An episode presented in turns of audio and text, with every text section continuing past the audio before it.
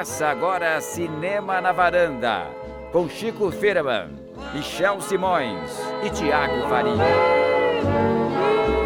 Varandeiras e varandeiros, começando mais um Cinema na Varanda, eu sou o Michel Simões. Feliz 2018, primeiro para os nossos ouvintes, pro Chico, pra Cris. E pra você. E pra- Obrigado, obrigado. E pro Thiago que não tá aqui, mas tá em espírito. Fiz o 18 pra você, Thiago, por mais que você não esteja aqui hoje, semana que vem ele tá de volta. Semana que vem tem mais. Ele nos abandonou essa semana, mas Nem retornará. começou, já estamos pensando na semana que vem. É Ah. isso, é o que tem pra hoje. Chico Firman, hoje começamos com o episódio do ano 2018, o nome do episódio de hoje. Altas expectativas. Cinema promete Exatamente. esse ano? Olha, promete, não sei se cumpre, né? tem muitos projetos anunciados aí. Tem filmes que a gente já viu que vão estrear esse ano. Tem muitas coisas que vão, vão chegar aos cinemas, tanto blockbusters quanto filmes menores, mais autorais, tal, que a gente se interessa, né, pelos, pelas, por esses animados, autores. né? Vamos ver o que, é que eles trazem por aí. Então o nosso grande tema de hoje vai ser filmes que pesquisamos que provavelmente serão lançados em 2018, né, dona Cris?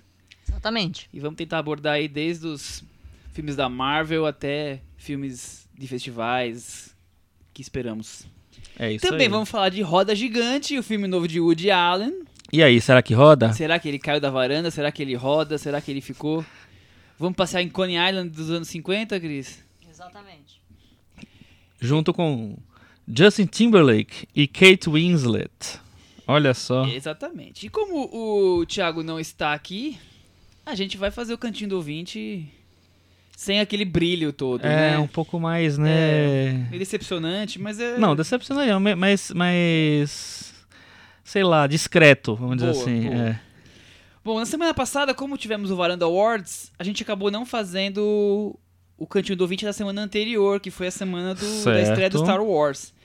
E aí, só pra não passar em branco, o nosso querido Carlos Lira comentou no episódio 105 sobre Star Wars. Esse é imbatível, tá em Imbatível, um- aqueles comentários que ele sempre pontua vários pontos, fez várias observações, dizendo que ele, ainda que tenha coisas parecidas ao episódio número 5, pra mim, Carlos Lira, esse episódio rompe com a estrutura da saga tanto no aspecto nativo como nas- no aspecto da montagem. Uma coisa que também chamou a atenção dele é a, é a tensão sexual entre os antagonistas. Uhum. E também achou que tem uma barrigadinha mesmo no- na cena do cassino. Mesmo achando aquilo tudo muito bonito. E aí ele comenta outras coisas mais sobre o filme. Quem quiser dar pitacos no comentário dele, tá lá no nosso cinemanavaranda.com. Mas vamos partir pro episódio 106, que foi o Varanda Awards, que tivemos vários comentários, as pessoas se divertiram. Pessoas com- estão animadas. como, por exemplo, o Vitor Almeida, sempre conosco aqui, disse que o episódio foi maravilhoso, que riu muito, que foi uma ótima maneira de acabar o ano. Olha, a gente Obrigado. riu muito também, viu, Vitor? Vocês viram, né? Vocês ouviram, na verdade, né? Ele disse que ficou tão feliz com a escolha da categoria. É... Que foi aquele que sugeriu, é isso? Eu não fiquei, Exatamente. fiquei sem entender esse comentário direito, mas Exatamente, deve que ele ter deu sido um isso. grito. Qual foi a categoria, você lembra? acordou. Eu não sei. Foi a categoria que se eu tivesse um travesseiro... Ah, é verdade. O João Esquiavo é, fez os votos dele de ca- categoria por categoria. Então o Prata da Casa foi o Martírio, o Despencou da Varanda foi o Já Não Me Sinto em Casa Nesse Mundo, e o Nossa, brasileiro daí Soundtrack. realmente... Prometeu, mas não cumpriu o Doente de Amor. E assim sucessivamente. Quem quiser ouvir, ler também, tá lá no blog todos os, o top dele. O filme do ano pra ele foi o Manchester à Beira-Mar. Filmaço, né? Um dos filmes preferidos da varanda também. Agora, o Cris, o nosso ouvinte mais empolgado foi o Lucas Augusto Campos. É mesmo. Porque ele fez um comentário e eu demorei pra responder. Aí ele fez um segundo, aí ele fez um terceiro, ele fez um quarto. Eu falei, vou responder logo, senão ele, coitado, ele vai ficar que é desesperadamente que ele precisava de uma resposta. Adorei que ele tava super empolgado em falar com a gente. Ele fez o top 10 dele, disse que o episódio foi super, super legal, que ele tem, confessa que o ano de 2007 teve produções tão marcantes quanto 2016. E a- amou que a gente escolheu Twin Peaks, o Retorno, como o grande filme do ano. Então ele tem, tem uma série de comentários dele aqui, inclusive deixando um link da Ninja War, comentando sobre uma possível Season 4. Então o Lucas, obrigado pelo comentário. O Matheus Souza Adoro o fato de cada um de vocês interpretar o título das categorias de forma diferente. Mas confesso que fiquei com um pouco de dó do Michel, que viu todo o seu planejamento ir por água abaixo já na primeira premiação, quando uma nova categoria foi criada em tempo real, né, dona Cris? Em tempo real. Matheus, ele sempre apronta isso comigo. Você viu como todo mundo. Mas todo mundo tinha um campeão, Aham. assim. Não foi tão difícil. É, Exatamente. surge rapidamente. E, e Matheus, é a coisa mais legal é assim, é. Quem sabe faz ao vivo. Quem ou sabe quase faz ao vivo, né? Exatamente. Improvisação sempre, né? E Aham. pra ele, o prêmio Coisinha do Coração foi pra Na Praia à Noite Sozinha. E o Chegou Chegando, outro que foi um dos prêmios novos, foi pra Columbus. Mas reconheço que se for pra considerar o impacto causado à indústria, Corra é mais merecedor. Obrigado pelos parabéns que você mandou, Matheus. E vamos encerrar com o nosso... Não, tem dois que eu não posso deixar de ler. Um é do Christopher Faust, que esteve aqui com a gente, foi o ganhador do bolão. Isso, boa. Esse ano vai ter bolão do Oscar Vai de novo? bolão, vamos, certeza. vamos fazer, Você é né? o presidente do bolão. Eu sou o presidente do bolão, tá bom. É, ele diz aqui que o episódio de gala este ano do Varanda Wars só sentiu falta da, da menção ao silêncio do Scorsese, que pra ele é um, de longe o melhor filme lançado no cinema. E É. já deixou a dica que ele vem pro bolão, hein? Ó, Com tudo. legal. Renata Zambuja, que foi o vencedor do prêmio Henrique Miura, ficou muito feliz. É verdade. Renata Zambuja, grande é, iniciativa sua de fazer esse nosso curta-metragem. A gente adorou seu A roteiro. gente adorou. Estamos pensando nesse financiamento que aí o pessoal já. O Harvey Weinstein desistiu um pouco de fazer o filme. Ele não tá mais tão, Tão empenhado, empolgado porque ele tá assim, com né? os outros problemas pra resolver. Ele disse que aqui não é o não é o primeiro a dizer isso, mas que sente o clima de família que tem no podcast, a nossa informalidade, mas ao mesmo tempo opiniões divergentes. Então, Renato, obrigado. Feliz ano novo pra você que também mandou um, um salve, feliz ano novo pra gente. E vou terminar com o nosso ao concurso eterno, Henrique Miura, nome de um prêmio nosso. que olha aqui, eu aqui como prometido. olha, eu aqui como prometido. É, ele dá uma sugestão para novos quadros dentro do Cinema na Varanda. Henrique, já vamos discutir na semana que vem, na nossa próxima reunião de pauta, quando tivermos Thiago Faria conosco. Mas ele está sugerindo que nós fizemos, façamos um raio-x nas, nos lançamentos em home video, em DVD, em Blu-ray, principalmente de clássicos, que é uma coisa que a gente não, não dá tanto destaque assim, e le- elencar, ó, por exemplo, saiu uma coleção nova do Ozu, alguma coisa assim do tipo, ele tá dando essa sugestão, já que tem Eu uma acho, ó, enorme. acho uma ótima sugestão. Só não sei que horas eu vou conseguir ver esses filmes todos, mas tudo bem. Exatamente. Vamos, vamos discutir a possibilidade de criar esse quadro, tá, Miura? Eu tô, pessoal, eu tô com uma, uma- uma- a minha re- única resolução pra esse, esse ano é ver menos filmes. Então, Quantos foram ano passado, Chico? não quero falar sobre Tudo isso. bem, tudo bem, segue o jogo. É, já que você não quer falar sobre isso, Cris, vamos ouvir o boletim do Oscar, que o Chico tem novidades aí. Na Vamos verdade, a Cris vai participar muito comigo desse. Ah, agora sim, hein? Pra começar, é, a gente entrou o ano. ah, tem, tem sempre um lapso entre o, o final de. O, o meio de dezembro e o começo de janeiro, porque até o meio de dezembro sai os- a primeira fase de todos os, os- os prêmios de, é, de críticos, né? Então saem quase todos os, os prêmios ou os indicados. E o sai o Globo de Ouro e sai o SEG, os indicados do SEG. E aí, assim, isso antes do dia 15. Essa é Depois do dia fase. 15 até o dia até o começo do ano seguinte, não tem muita coisa acontecendo, tem algum prêmio menorzinho e tal. Mas agora, essa semana, começa o ano e começam os grandes prêmios dos sindicatos. Os- o- na verdade, não os prêmios ainda, os Os é, indicados. indicados, o anúncio dos indicados. Então, essa semana, dia 4, na, na quinta-feira, saem os, os indicados ao Writers Guild of America, né, que é o, o sindicato dos diretores, do- dos escritores, dos roteiristas, e também sai dos diretores de arte, que é menor, mas também, como vai sair dia 4, tô juntando tudo. E dia 5 sai um prêmio importantíssimo, os indicados do Pro- Producer, Producers Guild of America, PGA. o PGA, que, são, é, que é o sindicato dos produtores e que geralmente levam, tipo, dos 10 filmes que eles citam, uns 7, 8 estão garantidos na lista do Oscar. É, o Oscar não tá mais chegando nos 10, né? Desde que ele decidiu que ia ser entre 5 e 10 indicados, nunca teve 10. 8, 9, né? É, 8, 9. Tem gente até que acha que pode ser 7, mas é meio complicado pela, pela logística do, do, do prêmio e tal. Mas é isso. Então, essa semana tem o Sindicato dos Roteiristas, tem o Sindicato dos Produtores e no domingo tem o Globo de Ouro. Ah, domingo já? Domingo. Então, domingo, segunda-feira que vem já temos Já temos podcast com o Globo de comentando Ouro. os, os resultados do Globo de Ouro. É isso. Então, é- essa é a programação para essa semana. Mas o que, eu- o que eu queria fala, é, falar, que a gente, assim, tava conversando ontem, né? Porque você sabe que a, a varanda se reúne uma vez por semana, mas a gente não se separa nunca. É, uma- é um amor muito grande, né? É Teve- uma ligação Cris, quase teve sem a mesa. Réveillon na varanda. Teve Réveillon na varanda. Vejam só. Tem Exatamente. registros aí no nosso fanpage. Teve A gente colocou a Reveiranda. foto e foi acho a foto mais curtida da história do nosso Facebook. Olha As só. pessoas Exatamente. estão com a gente no, no ano novo da varanda aqui. Curtam, a gente gosta. A gente assistiu Black Mirror. A gente gosta de likes. Mas é o seguinte, é, a gente tava comentando ontem, enquanto os fogos explodiam, as comidas, né, entrava no bucho e tal, é, que, assim, o que não aconteceu no comecinho da temporada de prêmios, aconteceu no final. Dois é, filmes que estavam muito cotados no começo e que não, não apareceram nos primeiros prêmios, começaram a aparecer na reta final, que são o Três Anúncios para um Crime, de um crime, né? É para, um crime, né? E o e o A Forma da Água do Guillermo del Toro. Então esses dois, esses dois filmes, desde o começo eles estavam cotados para aparecer e aí eles não estavam muito fortes e tal. No final eles surgiram com mais força. E são dois filmes maiores do que os filmes que estão aparecendo até agora como os favoritos, que são o Corra, o Lady Bird é, Me e, Chame Pelo Seu Nome. e o Me Chame Pelo Seu Nome. Então, é, o jogo começou a ficar equilibrado, né? Um pouco mais equilibrado nesse sentido. São produções um pouco maiores. O Três Anúncios nem é tão maior assim, mas tem sim. É um, é um filme de que tem um elenco Mais forte, famoso. mais famoso e tal. E o A Forma da Água, apesar de também não ser um filme muito caro, ele custou acho que menos de 100 milhões ou 100 milhões.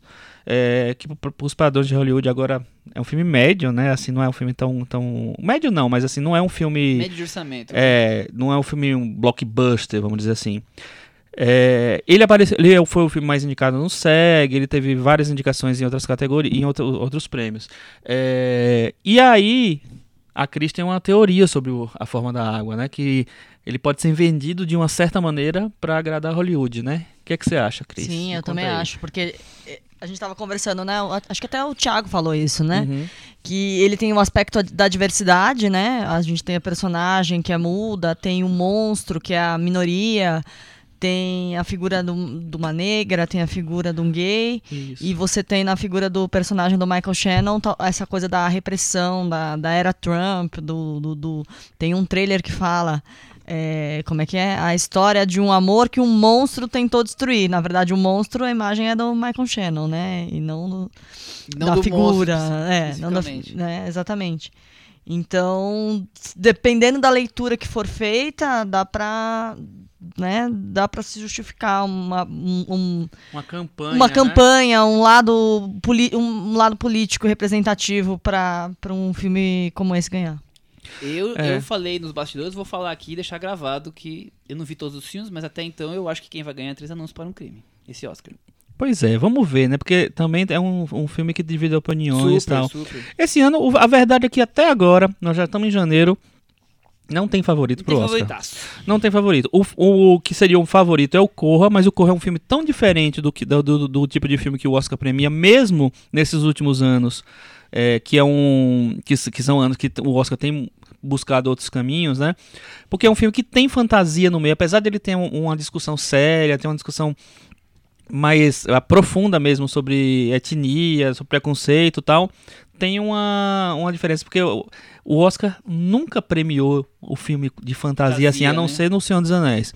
Então vamos ver como é que ele se comporta agora. O, talvez o Três Anúncios e A Forma da Água eh, cheguem mais. que também tem fantasia, mas tem uma, uma- umas outras embalagens ali. Sejam filmes que, que cheguem mais fortes, talvez, no, no coração dos da, da academia. Mas como o nosso amigo Tiago, que não está aqui, mas como a gente falou, também está aqui, Estamos usando a, a palavra falou dele. ontem. Tá faltando só o humor do Thiago, né? Porque Pois as é. opiniões nós estamos trazendo. Exatamente.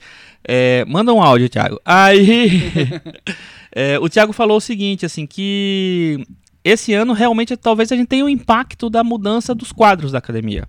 Porque esse ano entram mais, sei lá, cento e tantos novos votantes, junto com os tantos que entraram No ano passado. no ano passado. Acho que não é cento e tantos, eu acho que é mais ainda, são uns Eu vi falar que é 400. quase um terço É. da- da- dos, dos votantes. É um terço, eu acho É meio. muito, porque assim, né? o- a academia tem 6 mil, eu não sei quantos votam. exatamente. Mas, é, talvez. Mas eu acho que agora ele realmente vai, vai ficar mais significativo. E, aí, e, e nesses últimos anos, a academia, como a gente sabe, por, por conta de todo o, o- a repercussão negativa que, é, que houve do.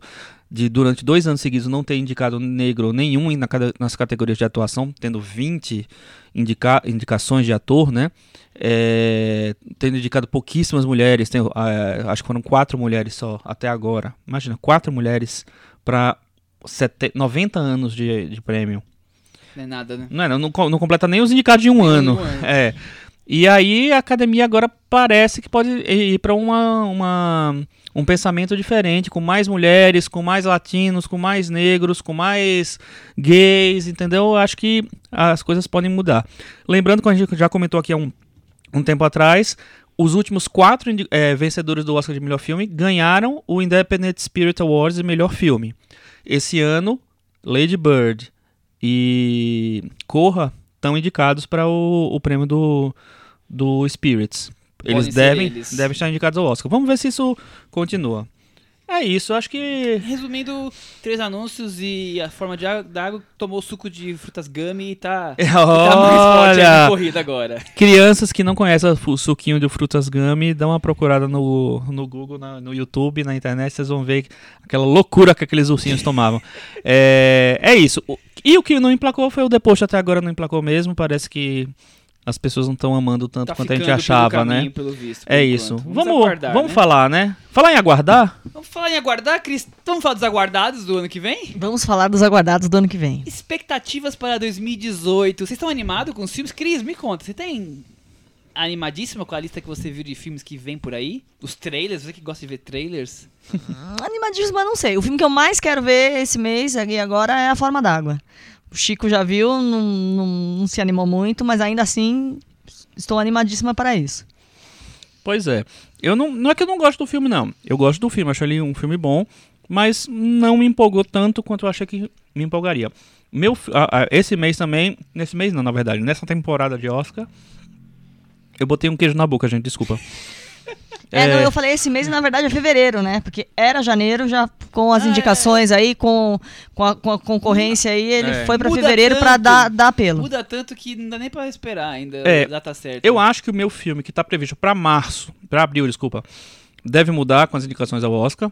Ele já tá rodando, rolando por aí, mas eu, eu quero ver no cinema. É o Lady Bird, da Greta Gerwig. Eu tô muito afim de ver esse filme, mas tô aguardando pra ver no cinema. É o filme que você mais quer ver. É o que de- da, dessa temporada de Oscar, sim. E teve mais algum filme que vocês já viram? Vamos começar assim, com expectativas para Vamos. os nossos ouvintes. Que filmes que vocês, nós, já vimos, que vem por aí, que indicamos e, claro, estarão na varanda nas próximas semanas? Eu, de cara, vou colocar o Projeto Florida, que é uma delícia de filme do Ah, Sean Baker. você assistiu. Eu vi uma delícia, o diretor do Tangerine. É, é um ótimo do- filme, eu é um achei filme muito que dialoga bom. muito com o que nós falamos recentemente, Verão 1993, sobre Aham, crianças, o mundo é. das crianças, claro, com uma perspectiva totalmente diferente. né, dentro de uma- Exatamente.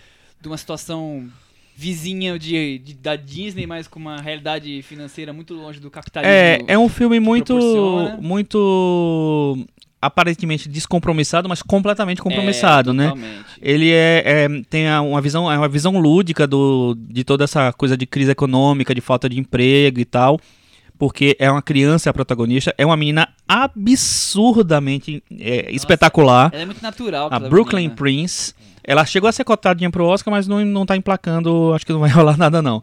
Mas a menina que demais, porque eu acho que ela é tipo o que ela deve ser, é, é, ela tem seis moleca, anos de idade, é, né? Então é aquela história, né? Até é, né, nessa idade, assim, é, é mais fácil a criança ser a criança do que ser a.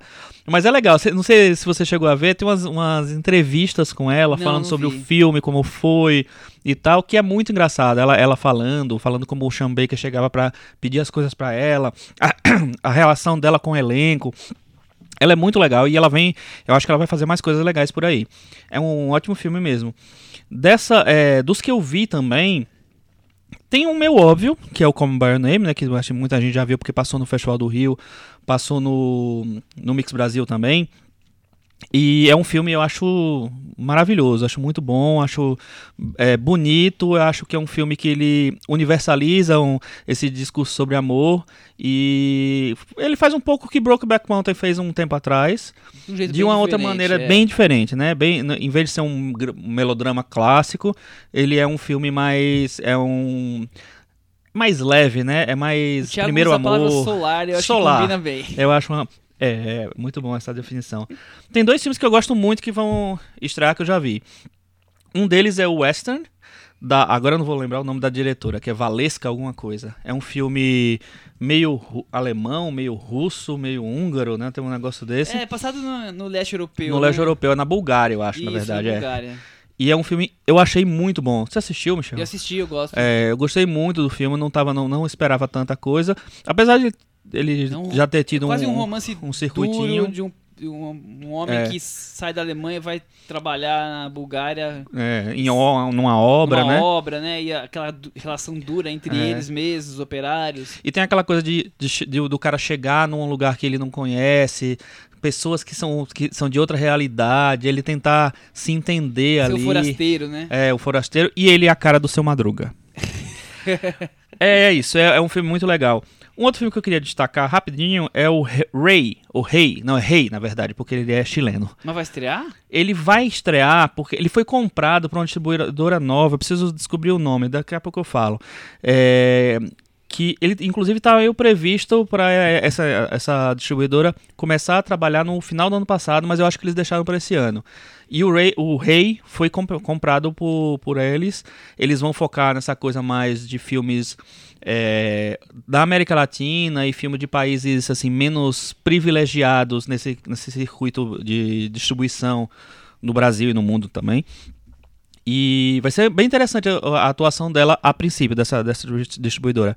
Mas o, o Rei é fantástico, porque ele tem. É, é um filme que ele tem tantas soluções visuais, tantas interferências visuais, sabe? Tanto um trabalho tão complexo de, Eu vi. é, de coisa. Eu vi, ele me lembra Zama no, no tema, mas com uma maneira narrativa totalmente diferente. Totalmente né? diferente. Ele, ele quer ser uma coisa meio fantasmagórica e tal. É um filme que conta um pouco da história do Chile, né? Um, um- um recorte da história do Período Chile. colonial. É, mas numa, de uma maneira muito, muito rica, eu ele, é- achei. ele é visualmente muito, muito, Muito estimulante, curioso, né? é. Eu não me envolvi tanto com a história, mas eu achei ele, ele bem Uhum. inventivo.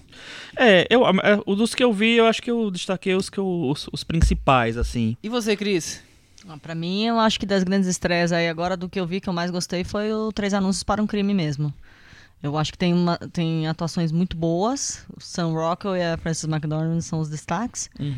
E acho que acho que vem com tudo mesmo. Acho que ele tem chance no Oscar. É, ele, ele tem um quê, para mim ele tem um quê de, de Manchester à beira-mar, assim. Ele tem ele a coisa meio indie, a- o- as boas atuações, um pouco da, da, da melancolia que ele carrega. Acho que ele não é tão deprê quanto o Manchester à beira-mar, mas ele tem um pouco isso. Por outro lado, ele tem personagens com viradas muito marcantes, então isso tem transformado o filme em alvo de algumas críticas. Mas eu gosto bastante. Acho que é uma das boas estreias aí que vem por aí. Eu gosto também. E a, e a comedinha do James Franco, Cris? O que, que você acha de Artista do Desastre? Artista. Olha, fazia tempo que eu não gostava de um filme do James Franco, viu? Esse é muito divertido. É, não sei se ele divertido é mesmo. tão candidato assim, mas ele conseguiu. Ele conseguiu fazer um papel que tem a ver com o que ele virou, né? Que é essa coisa louca, nonsense, que é o James Caricatura Franco, né? nonsense, É. né? Então, assim, caiu como uma luva. Acho que, que esse foi o segredo do Artista do Desastre. É, pra quem não sabe, O Artista do Desastre é um filme baseado num outro filme, que é o The Room, que é um filme de 2003. É, e o James Franco ele reconstrói a história da filmagem desse, né, de- da, de- da- das filmagens desse, desse longa-metragem, que é considerado um cult do lixo, né? De tão ruim, de né? tão ruim. É, vale a pena tentar assistir esse, o, o The Room pra poder ver o, o, o James Franco. O James Não- Franco tá Não engraçadíssimo tive no coragem filme. de ver The Room, não. É, talvez seja bem difícil, Eu né? acho que não vou ter essa coragem. É, mas é isso. E eu vou destacar um filme que já estreia na semana que vem, que é o Visage Village da Anne Varda, que eu adorei. Vai estar entre os meus melhores filmes do ano, muito provavelmente. Tomara que tenha mais Vai estar que eu no Varanda. Awards. Eu acho que sim, viu? Vamos, Olha. vamos aguardar, mas eu gosto muito. E um filme que eu acho bem curioso, que, que pode até ser indicado aí pro Oscar, e eu sei que os outros companheiros da mesa não gostaram tanto, é o Em Pedaços, filme alemão com a Diane Kruger. Que ele ainda tá Ah, na- eu gosto, eu nos nove gostei. indicados, Ele tá né? nos nove indicados. E eu, eu gosto muito da interpretação dela, eu sei que o final é meio questionável, mas eu, eu gosto do filme, acho que ele pode agradar bastante gente aí. É, um. Só pra terminar, que é um filme que acho que todos vimos e que ele vai, deve estrear esse ano, que é o As Boas Maneiras, né? Da ah, claro! Juliana Rojas e do Marcos Dutra. claro. É, a gente assistiu na, na época dos festivais, assim, é um filme muito bom. é, muito diferente do que a gente vê no cinema brasileiro, um filme de, de gênero, tem soluções visuais muito mar- maravilhosas e tem uma interpretação incrível da Marjorie este ano. Se não tiver uma atriz melhor este ano, vai ser a Marjorie. Nossa, esse, esse meme ontem no, no WhatsApp tava meio barra pesada. É. viu? A última foto de Marjorie este ano, quem tá ouvindo deve ter recebido, provavelmente. Tava meio, meio repetitivo. É, já que o Chico falou desse, eu também tenho um que eu gostei muito brasileiro, que vai estrear, que é o Arábia. É, Arábia, eu tô super. é bem legal. com eu vontade gosto de bem, ver. é filme é, mineiro sobre um trabalhador braçal buscando sua vida em, em BH e, e cidades vizinhas ali. Eu acho bem curioso. É, e é um- ele- os diretores já fizeram um filme muito interessante que é A Vizinhança do Tigre. Exatamente, também. eu não vi esse. É, vale, vale a pena, viu? Mas partindo para o próximo capítulo desse tema, Next expectativas chapter. 2018. Cris, o que, que temos de blockbusters aí pra esse ano que prometem? Acho que o primeiro blockbuster é da Marvel, né? Ou tô enganado? Eu acho que sim. Sim, que é o Pantera Negra. Ah, esse É, mesmo. Esse promete, viu? Eu, Já tem trailer rolando, o que, que vocês estão achando? Olha, eu achei o trailer bem legal, porque, assim, me me lembrou, não pela semelhança, mas pela coisa de, de tentar trazer um universo visual diferente, me lembrou o Doutor Estranho. O Pantera Negra também. Vem Acho com uma tentativa de trazer um contexto e um, e um pelo menos da minha impressão, Uma né? roupagem. Uma roupagem e um, um ambiente diferente do que são as coisas que acontecem com os outros heróis da Marvel. Eu acho que o Pantera Negra vem com, com esse mesmo espírito que é o espírito que, tem, que eu senti no Doutor Estranho. Então a varanda aposta em, em Pantera Negra. Sim, o- e o trailer é super bacana. É, é muito também. legal. Eu acho, e acho que é um filme que, diferentemente dos outros filmes da Marvel, ele tem um conceito mais fechado. Porque tem essa coisa da questão étnica que eles vão abordar muito. Né? Um filme basicamente com um elenco basicamente negro. Até porque o personagem é o, é o rei de um país africano. Um país fictício, que é Wakanda, que é uma potência tecnológica. E é, na África todo mundo é negro, né? A maioria dos personagens é negro, é negra e é, temos além do, do protagonista, a gente tem um elenco cheio de gente muito boa. Lupita Nyong'o tá lá, a, esqueci o nome dela do do Walking Dead também, a Michonne tá lá, que eu esqueci qual é o nome dela mesmo, de verdade. Danai Gurira. É, e também tem o o menino do Creed lá, que eu esqueci o nome também. Então eu esqueci o nome de todo mundo, gente. Aí é dia primeiro, né? Vocês me perdoem porque a gente já tá. O ano tá começando O ainda. ano tá começando, né? O Martin coisa. Freeman, não é mesmo? que é Martin o nosso Freeman. querido John Watson. É, E temos o Andy Serkis. Andy Serkis. sempre ele, Exatamente. Andy Serkis. que mais que temos aí de, de heróis pra este ano, Cris? A Marvel vem ainda com o Vingadores Guerra Infinita, que talvez, em termos de, sei lá, grandeza e reunião de atores e salários e expectativa de bilheteria, talvez seja o grande filme da Marvel esse ano, né? Mas não, Acho que sim. Mas não em qualidade, vocês estão esperando um grande filme? Então, eu sempre fico na dúvida desses. desses Vamos ver, porque é Aquela uma farofa com uva- uva passa, Ah, tomate. que que é Então, eu não isso? sei. Eu acho que pode ser melhor Vamos que o ver. Era de Ultron. Não, eu, acho sei- que vai, eu acho que vai né? ser melhor sim. Ele tá previsto para abril, é, dia 29, 26 de abril. E eu acho que eles vão tentar fazer um negócio inesquecível. Vamos ver se vai ser inesquecível mesmo. Mas assim, eu como grande fã de quadrinhos e da Marvel, de heróis e tal. É, Sempre vai com expectativas. sempre vou com expectativas. Eu, É, porque esse Guerra Infinita acho que meio que vem pra. Daqui a pouco tem- temos que fechar o ciclo daqui a pouco, né? Enfim, vamos É. ver como é que vai ser. E aí né? a gente vai, vai ver como é que eles vão administrar essa questão de a Marvel ter comprado a Fox e herdado os X-Men. Ou seja, tudo que os fãs queriam, que era os X-Men no universo Marvel, Vem aí. agora pode vir. A gente- Será que já vai vir no. Acho que ainda não. Tá, E aí eu a acho gente- que numa e a gente cena tem os X-Men ainda, né? pode ser, Pode né? A gente tem um. um- E a um gente tem dois né? filmes da franquia dos X-Men. O, o X-Men oficial mesmo é o novo, é o X-Men a, é, a Fênix Negra, que está previsto para novembro, dia 1 de novembro. É, é uma história que já foi contada no terceiro X-Men, que é o confronto final, mas muito mal contada. É, até porque, eu, enfim, o diretor foi para uns caminhos nada a ver, assim, não, não, não explorou direito. É, uma- é a maior saga dos X-Men nos quadrinhos. É, vamos ver agora como é que, vai, que, que eles vão trabalhar. E antes disso, bem antes, acho que em abril, dia dos 12 de Vingadores. abril, é, exatamente, du- duas semanas antes dos Vingadores, estreia os Novos Mutantes, que é uma, uma equipe jovem de, de, de mutantes, né, que são, tipo, treinados também na escola dos X-Men, e... é, pelo que eu entendi, eles tentaram fazer um filme bem diferenciado. Eles tentaram fazer um, um- O diretor fala que tentou fazer um filme de horror. Então, é, parece ser um projeto mais diferenciado que a gente não sabe se vai ter tanto espaço agora nesse esse tipo de projeto no, nas escolhas da Marvel, né? Porque a- da, da Disney, na verdade, porque a Disney sempre ap- aposta em coisas mais grandiosas e coisas bem interligadas. Então, vamos ver o que é que vem por aí nesses filmes um pouco menores, se vão, se vão existir ainda esses filmes um pouco menores do dentro do universo X-Men, dentro do universo Marvel. A Marvel Enfim, ainda vem com bora lá. Deadpool 2, né? Homem-Formiga e a Vespa. Isso. E Então Tem tem, bastante filme de super-herói, né? bastante filme de herói por aí. É, e a- o único da DC previsto para esse ano é o Aquaman. Ah, o que, Aquaman. assim, eu tô com uma certa expectativa porque é o filme do James Wan. E o James Wan é, falou, falou que assim, a- o que você viu do Aquaman até agora não vai ser exatamente o que você vai ver no, no filme dele, no filme solo. Eu tô muito com expectativa para ver como é que ele vai filmar essas cenas subaquáticas, que eu acho que vão ter muitas durante o filme, né? Espero que não seja daquele jeito é, Zack Snyderiano, que parecia que você tava filmando dentro do lixo, né? Porque assim, é tudo muito turvo, feio, horrível, não consegue entender direito o que tá acontecendo.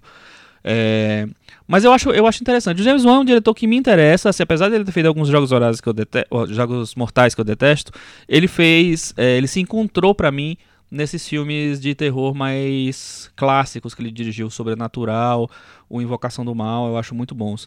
É, vamos ver o que, é que ele consegue trazer de assinatura pro Aquaman e ver se o James, eh, Jason Momoa finalmente é, consegue um, um grande veículo no cinema, que até agora não deu, né? Todo mundo só lembra dele do Khal Drogo, do... É Game of do Thrones. E aí, fugindo dos stories, dos, dos HQs, mas seguindo nos, nos blockbusters, tem algum que vocês mais esperam? Eu vou dar de cara aqui um que eu sempre me interesso, que é Missão Impossível 6. É isso que eu ia falar. O meu com certeza é Missão Impossível 6. É, vamos ver, né? Não sei. Será que vai ser tão quase bom? sempre, é, posso gostar ou não gostar, mas a expectativa sempre é alta. Eu acho que nunca é um filme ah, sensacional e tal, mas é sempre um filme que, me- Ah, que me envolve, som, que me entretém, que, enfim, tem toda essa coisa, o, o Tom Cruise se machucou, tem o, o bigode do super-homem, então é alegria garantida. É verdade, tem o bigode da discórdia, né, nesse filme. Tem uns que estão meio complicados da gente gostar e apostar, né? Tipo o Solo, uma história Star Wars que Isso é verdade, né? Tá cercado de, de, de mistério no sentido de, assim, a sensação é, parece que tá desandado, mas que ninguém tá querendo falar. Tá todo mundo querendo nadar nessa coisa boa que foi a recepção dos últimos Jedi, né? Que foi bem de crítica e tal. E tá meio que a sensação é de que tá todo mundo querendo abafar o caso, não tem um trailer digno que saia nunca, não tem um Acho bom que até o Super Bowl cartaz. sai o, o- o É. trailer pra gente conferir o que vem por aí. Vamos ver, vamos Mas ver. a sensação é essa, né? Porque teve uma questão de direção aí bem É. complicada, né? Eles tinham, eles tinham chamado os diretores do Lego Batman, se eu não me engano, né, para fazer o, o, o filme, que são o Phil Lord e o Chris Miller, eu acho. E eles é, são diretores escrachados, eles queriam fazer um filme deles, só que a Disney disse: ah, não, não é exatamente isso que eu quero. Eu quero que vocês façam um, um filme de vocês, mas dentro dos meus padrões. Eles não estavam respondendo muito bem. E aí eles foram é, desligados do filme e o Ron Howard foi chamado Ah, é para verdade. pra essa história. assumir o filme. Agora, olha que loucura. Primeiro você chama dois ah, diretores novos, que são né, conhecidos por, pelo sarcasmo, pela brincadeira tal. E que tem a ver, meio a ver com, com a- a- o personagem do Han Solo, né? A- a- aquele humor que o Han Solo tem nos filmes originais, inclusive.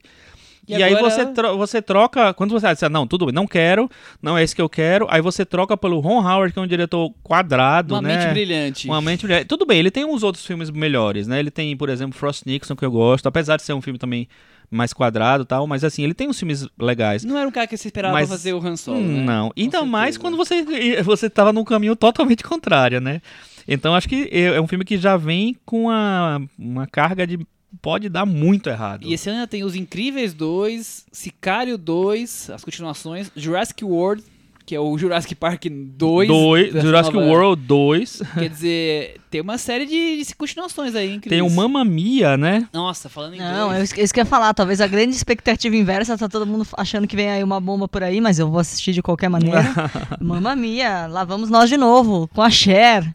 A Cher interpretando o que que é? A Cher é meio que a mãe da, da Meryl Streep. Nossa. É toda uma coisa meio estranha, sei assim. direito. Eu não, eu não entendi direito. 27 minutos do primeiro Mami eu tive que dar pausa que eu não aguentei. 27 Eu minutos, pau- ele parei. lembrou até a hora, f- ficou, tão, foi tão, tão inesquecível. marcado. Inesquecível. Vamos ver se dessa vez ver. toca Fernando, né? Porque não tem no outro Mamma Mia. Fez Ah, mas tem, tem instrumental rapidíssimo, né? Rapidíssimo, ela É, cantarola na hora é. que ela tá lavando roupa. Olha como eu lembro dos detalhes. É, não é nem instrumental, é ela cantarolando, né, tal. E o Chico falou que Post tá naufragando, mas o Spielberg tem outro filme aí. Tem o joga, Jogador jogador número um. número 1, um, que estreia em março, final de março, dia 29 de março, é, que é um filme do- clássico, daquele- daquelas coisas mais clássicas do Spielberg, muitos efeitos especiais, né, muita ficção científica, vamos ver o que é que vem por aí. O trailer é interessante, mas não é essas A coisas Cris todas, falou várias vezes esse jogador número 1 um já. É, então, o trailer eu gostei bastante, mas ele é bem, assim, é, tiro, porrada e bomba, né? Não tem, sei lá, eu, eu que não li o livro, não, não saquei muito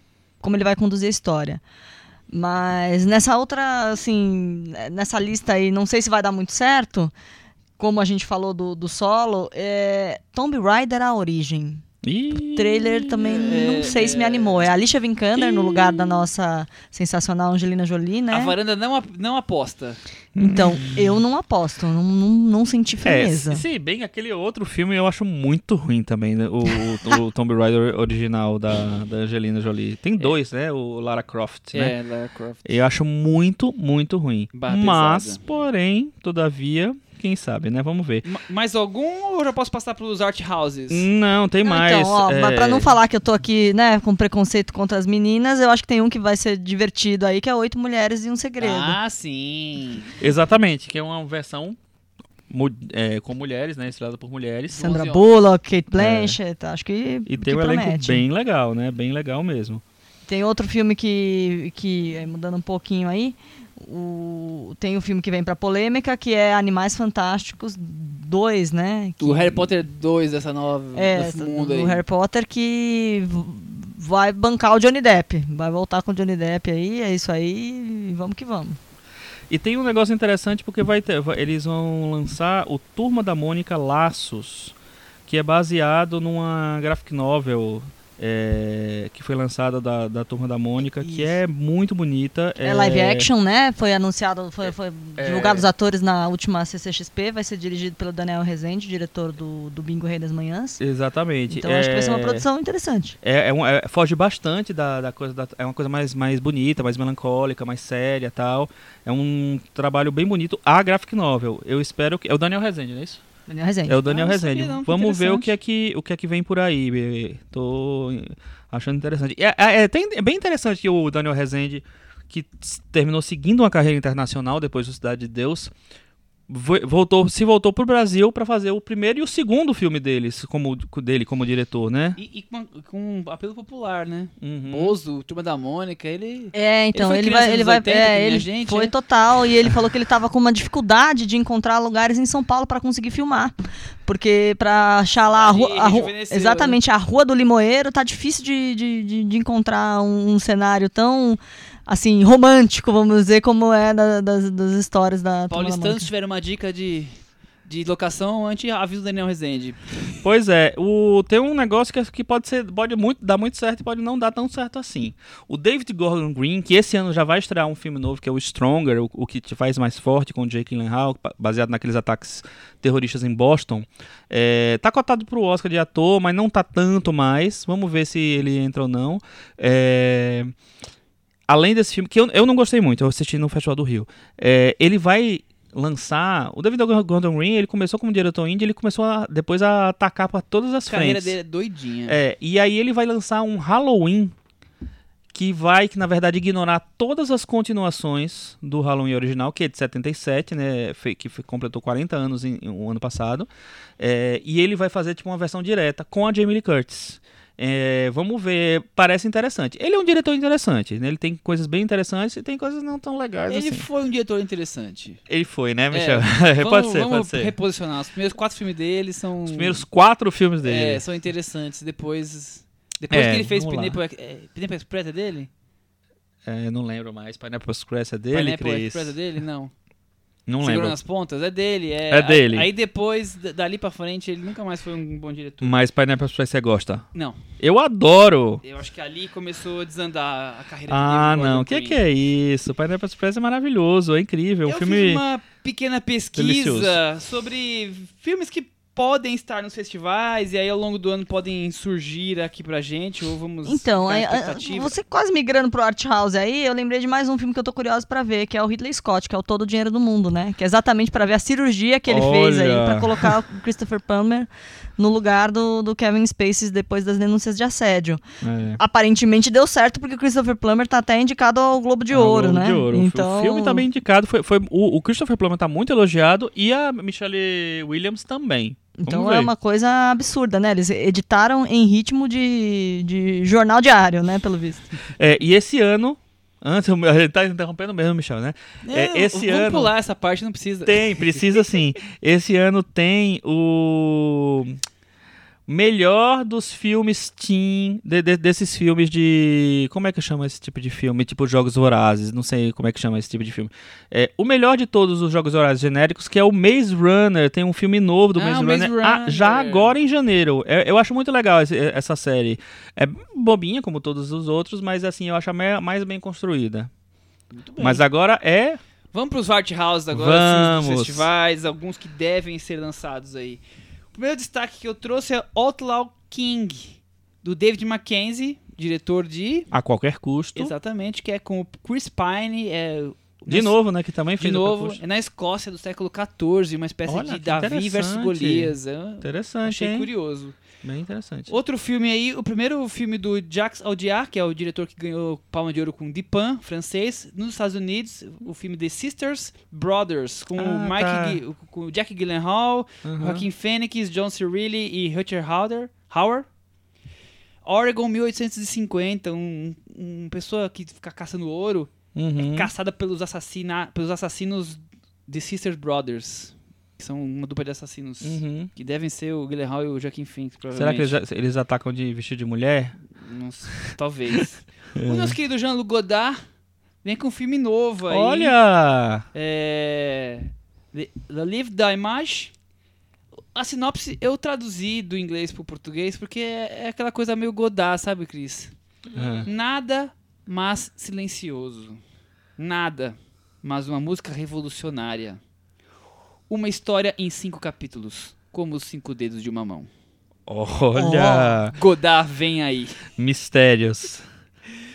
O nosso querido é, Lars von Trier Hum? vem aí com The House That Jack Built, com Uma Thurman e Matt Dillon. Só a história. Matt Dillon, é, olha só só. a história seguindo 12 anos na vida de um serial killer. Interessante, vamos ver. O, o Lars é aquela coisa, né? Ele sempre pode desvirtuar todos os projetos, né? Ultimamente, os, os projetos deles prometem mais do que os filmes cumprem, mas. Ultimamente não, eu acho que faz tempo que ele tá é, nessa, ultimamente faz nessa pegada. isso, né? Posso adicionar um aí? Deve. Talvez você tenha, você tenha coisado. Você tenha coisado, é ótimo, Coisado né? é ótimo. É o Isle of Dogs, que é o filme de animação do Wes Anderson. Que, Que- tem um elenco, que tipo... abre o Festival de Berlim. Abre o Festival de Berlim, exatamente. Ele tem um elenco apenas gigantesco, como todos os filmes do Wes Anderson, né? É, mas eu tô bem empolgado. A última animação, a primeira e última e única até agora, né? Animação que ele dirigiu. É, Fantástico- foi o fantástico Mr. Fox, que é, eu acho muito legal, acho um filme ótimo.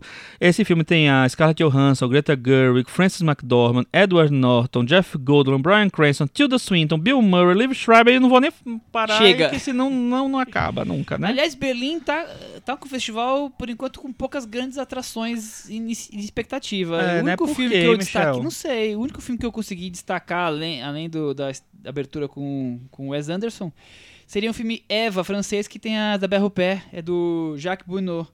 Uhum. Então, é, tem o, o filme fi- do, do alemão que...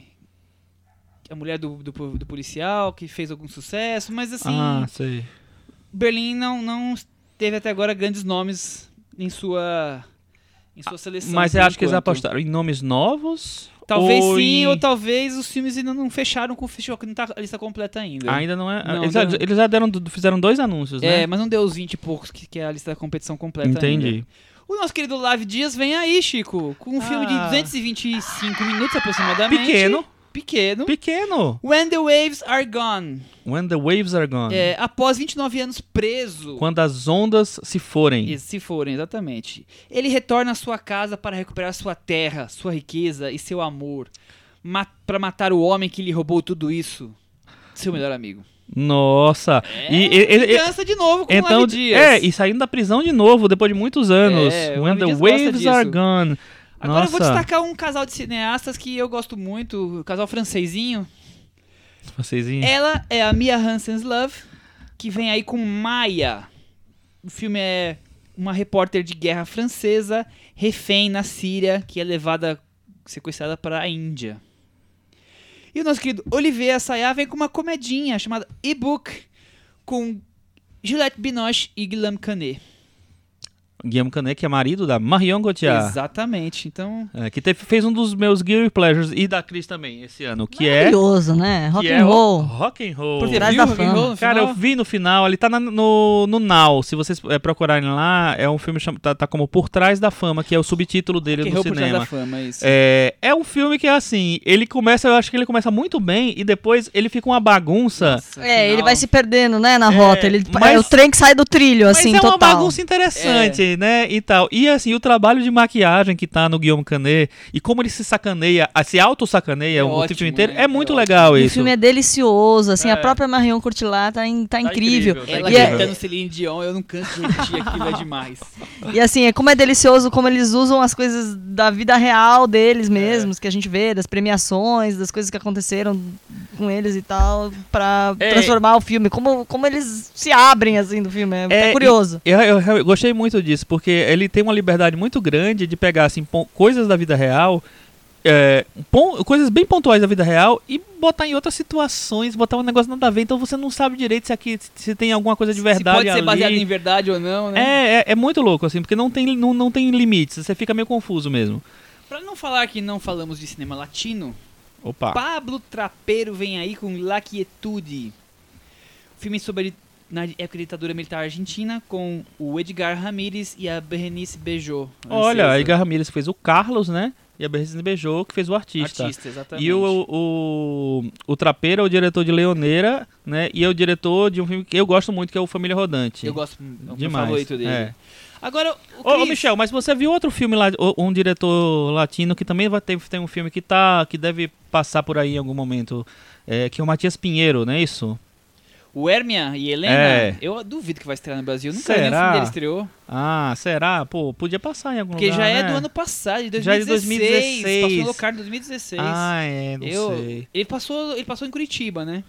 Ele passou em Curitiba, Passou em no- no, Curitiba, Olhar de Cinema? No- é, exatamente. Ah, eu não consegui Então, ver nos dias que eu tava É lá. uma delícia de filme, mas é, é o típico cinema do, do Matias Pinheiro, aquela coisa meio teatral, meio natural, sobre relacionamentos, Aham. câmera próxima do rosto dos personagens, naturalista. Eu gosto muito do filme dele, é o meu diretor de argentino favorito. Olha, Agora, Cris, Terrence Malick foi bem lembrado no Varanda Awards, né? Várias citações. Ai, caramba.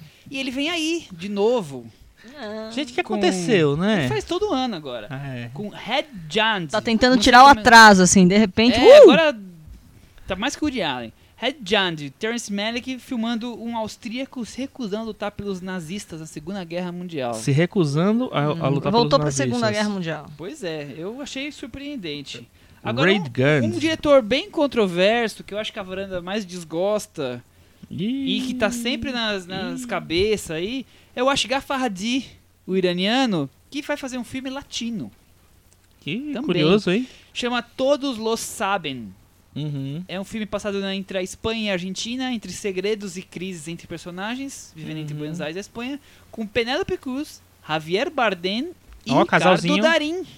Nossa! É, Pegou o, os o casal highlight da Espanha e o ator highlight da o Argentina. da Argentina, né? Ou seja, aí interessante, né? É. Eu potencial. acho que- Tem potencial. Eu acho que é, que é interessante esse movimento porque, assim, é hoje em dia, nos últimos anos, na verdade, mas assim, hoje em dia também é, tá acontecendo muito disso das coproduções que não tem Estados Unidos, não tem França, assim, sabe?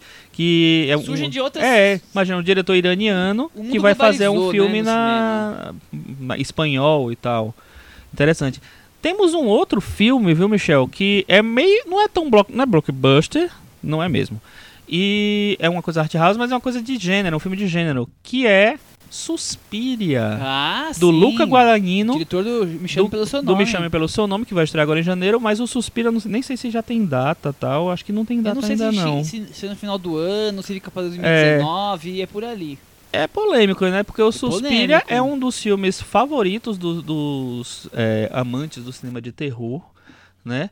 É um filme de 77 do É corajoso essa escolha, viu? do Dario Argento e um filme muito marcado visualmente, assim, eu acho que é o talvez seja o filme mais famoso dele, o filme mais querido dele. É, e aí o Guadagni- Guad- Guadagnino resolveu fazer esse filme. E eu acho que ele- estava previsto para aparecer em algum lugar e meio que mudou, mudaram os planos, Então, né? Não talvez, lembro direito. Eu não sei muito bem. É, enfim, eu não sei o que esperar, sinceramente não sei o que esperar, porque eu acho que às vezes tem, tem gente que fica mexendo em Não- vespeiro que não precisa. É, e, e não combina com o cinema que nós estamos acostumados a ver dele, né? Vamos Mas- ver, mas talvez ele faça uma versão nada, né? dele, né? É. Não sei. É, eu acho que ele mudou um pouquinho o tom dele no, Vai, no vai Me Chame um Pelo Seu meio Nome. solar, é isso? Com, com muita, Mas os filmes, eles não são muita solares, camisa né? branca O- o- e o- bermuda. é. Vamos ver. O A Piscina eu acho que tem a ver com Me Chame Pelo Seu Nome, mas o I Am Love não acho que tem tanto a ver, não. Acho mais Talvez. rígido. Vamos ver. É, outro destaque é um diretor cultuado que ultimamente não tem tido grande sucesso. Filme Dom- Domino, Brian De Palma. Ah, tomara que ele volte de tomara, vez, né? né? Com força total. Né, Cris? Tomara, né? É com Guy Pearce e a Ca Caris Van Houten.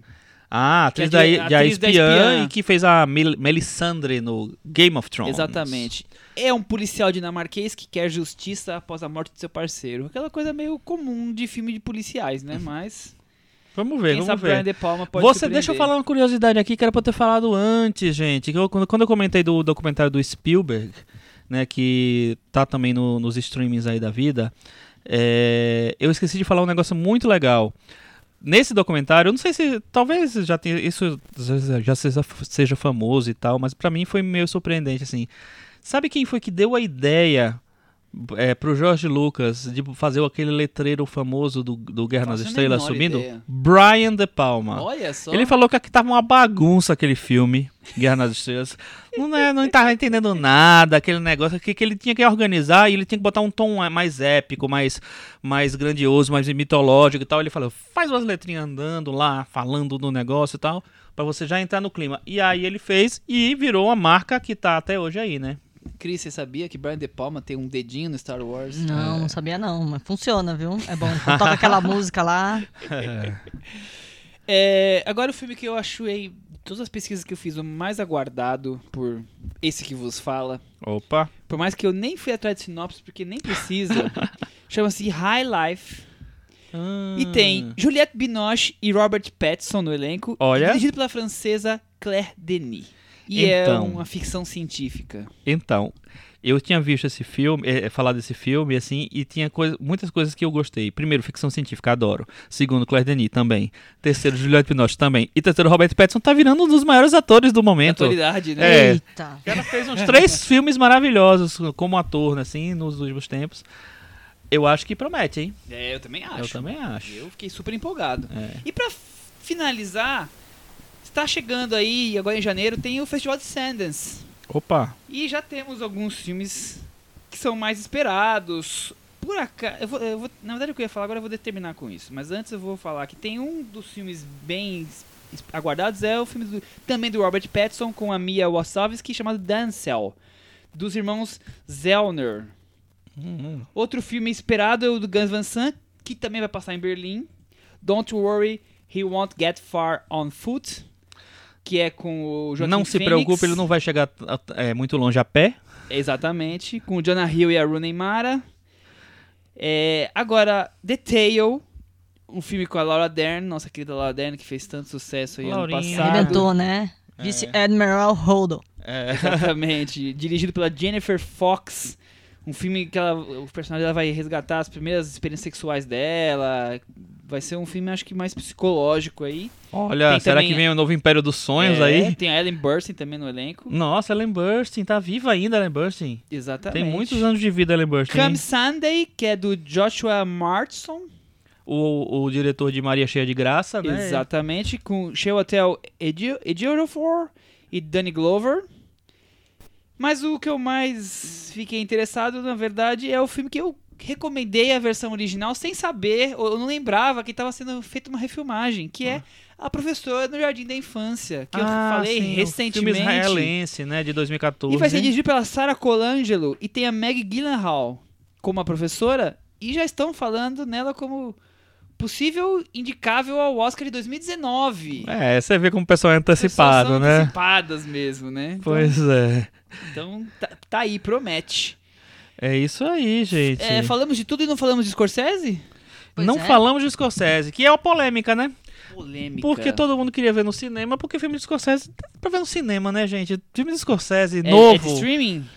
Ele é da Netflix, Ah. né? E o é um filme que vai ter uma reunião peso pesado, que é Al Pacino e Robert De Niro. Ah, os ex-atores em atividades vão, vão estar juntos. Não fala Ah, isso. são O que, ex-atores que é isso? Não né? são ex-atores. São excelentes ex-atores em Não atividade. fala isso. O Robert De Niro fez um, um- recentemente um filme da, da HBO, O Mago das Mentiras, né? Ele foi até indicado ao Emmy e tal. É, que é um filme interessante, eu assisti recentemente, vi, tem a Michelle Pfeiffer e tal. É sobre um, um cara da, da- do mercado financeiro que na verdade era um, um grande golpista, não é spoiler porque tá no começo do filme. É, e ele, na verdade, ele fazia operações que não existiam. E movimentava bilhões, é um negócio absurdo. É, e é assim, o, o Danilo, ele, ele aparece e some do filme o tempo inteiro porque tem tantos personagens pra mostrar no filme que termina ficando um pouco menor. Mas eu tô muito com expectativa pro, pro, pro Scorsese, porque Eu não fico com a expectativa toda, mas sempre, Ah, eu sempre fico. vou assistir na é primeira The semana. Irishman o nome, né? O irlandês, não sei se vai ficar o irlandês mesmo no Brasil. Mas é isso, eu tô. Eu, eu quero, pô. Eu quero. E tem uns filmes aí que também vão estrear esse ano. Eles já eh, são filmes do, do ano passado, né? É, é, só que eu, eu não vi ainda, mas tô muito curioso pra ver. De diretores que a gente gosta, que são é, Sem Fôlego, do Todd Haynes, que estreia agora em janeiro. Tô ansiosíssimo É, em fevereiro estreia Paul Thomas Anderson, Trama Fantasma. Você até- até evitar de colocar esse nome aqui. Ah, eu adoro, né? O PTA. E o Amante Duplo do Ozon vai estrear em junho também. Eles vão Então, guardar pro Varilux. eles vão guardar pro Varilux porque eu acho que o Ozon vem pro Brasil. É, Vamos fazer um grande evento aí com a presença do Ozon. Vamos ver o que é que tem. E tem um Robin Hood previsto aí, eu nem sei o que é, mas vamos ver, né? E tem o Jungle Book do Andy Serkis, não é isso, Cris? Ah, Exatamente. verdade. que é o, o papa dos efeitos é, de capta- é, captura de movimento, que estreou no cinema num filme que não tem movimento nenhum, que é o, o Breathe, Nenhuma Razão para Viver, vai fazer agora um filme de movimento, Agora do muito mundo dele. movimento. Agora, pô, Agora do mundo será que dele. não vai ficar eclipsado por um Mogli que foi feito ano passado, Talvez, né? talvez. É, é ano retrasado, na É. verdade, né? E É que é bem legal. Eu acho. O Vamos acha. mudar de assunto? Vamos, porque-. Vamos girar? É, vamos girar a roda Vamos- gigante. Vamos Oh, girar a God. roda Porque gigante. se se bobear, tem mais uma listinha que eu pulei alguns até, porque Ah, é, eu também tinha uns aqui, mas eu não falei todos não. tem muito filme pro ano que vem. É. Roda Gigante, o novo filme de Woody Allen. Não vou falar dos filmes do Woody Allen, porque nós já fizemos um episódio especial, que é o episódio número 37, quem tiver curiosidade vai lá. Ouvam. Ouvam, que chamou-se Poucas e Boas de Woody Allen, onde falamos dos principais filmes que a gente mais gosta, top 5, e teve, teve aquele bolo com recheio, como o Rick Miura gosta. Vamos pra sinopse de cara de, de Roda Gigante. Um salva-vidas Justin Timberlake. metido a escritor, Chris. No centro de um triângulo amoroso entre a madrasta e a enteada. Kate Winslet e Juno Temple. De um lado, a jovem Carolina, que é a Juni Temple, Juno Temple. fingi- é, fugindo do seu marido mafioso. De outro, a decepcionada com a vida de garçonete, Kate Winslet, Kate Winslet. que sempre sonhou em ser atriz e agora vive sua caótica vida em Coney Island, dos anos 50. Exatamente. É isso, Cris? É isso. É isso. Basically. É, eu tive uma, eu tive uma sensação de estou vendo magia ao luar com um foco numa mulher complexa e dramática como ele fez com Blue Jasmine, uma mistura desses dois filmes ou de tantos filmes do Woody Allen já aquela coisa da forma repetitiva. É, eu acho Chico? que, eu não sei. Eu, o Magioló é um filme que eu lembro muito pouco, então não, eu nem saberia comparar direito. É verdade, assim, É o- o Blue Jasmine eu né? lembro. Eu lembro bastante, né? O... É um filme que eu acho que ele vai se desenhando é, em torno da personagem da Kate Winslet, que tá realmente muito bem, como ela sempre tá muito bem, é uma grande atriz. É, só que é um filme que eu acho que ele nunca acontece de verdade. É um. Eu, ele lança umas coisas. Ele tem umas horas que ele não parece o de Allen pra mim. Assim, ela parece, né? Ela, a personagem dela parece, mas o filme não sei se não, não tem um tem um clima diferente. Ele tem uma fotografia muito marcada do Vittorio Storaro, que é um, um- um mega fodástico é, diretor de fotografia, fez Apocalipse Sinal, fez mil filmes aí. E que ele volta, é um filme, um filme extra colorido, né? Na verdade, assim, muito colorido. Engraçado que o Woody Allen nos últimos anos ele tem tido uma preocupação de fotografia no filme que eu acho que não, nunca foi tão forte assim. Em poucos, né? Ma- Manhattan era um filme assim que tinha uma fotografia muito marcante, mas nu- nunca Não foi era uma o- não o característica forte, né? dele.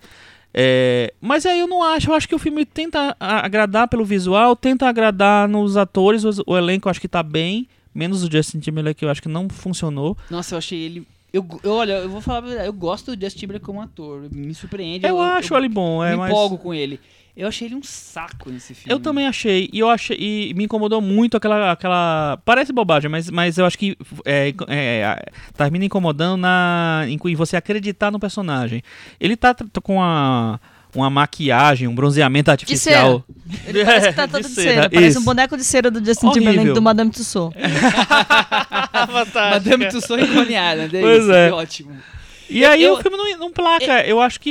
Ele é o, pra mim, é o pior alter ego que eu já É isso que que eu ia falar. Woody Allen. Eu, ficava, eu, eu, eu assisti o filme e ficava pensando, eu falei, gente, o Justin Timberlake então tá, ele tem que ser o Woody Allen, mas e aí? O que ele- onde, nós vamos com esse cara? É isso que eu pensei, né? Porque sempre tem esse alter ego dele, né? Do diretor. Eu falei, Mas vocês não acham que, tam- que a Kate Winslet, também é o alter ego ali? Porque ela tem muita coisa do. Talvez, talvez, talvez seja isso, talvez, ele Talvez. tenha.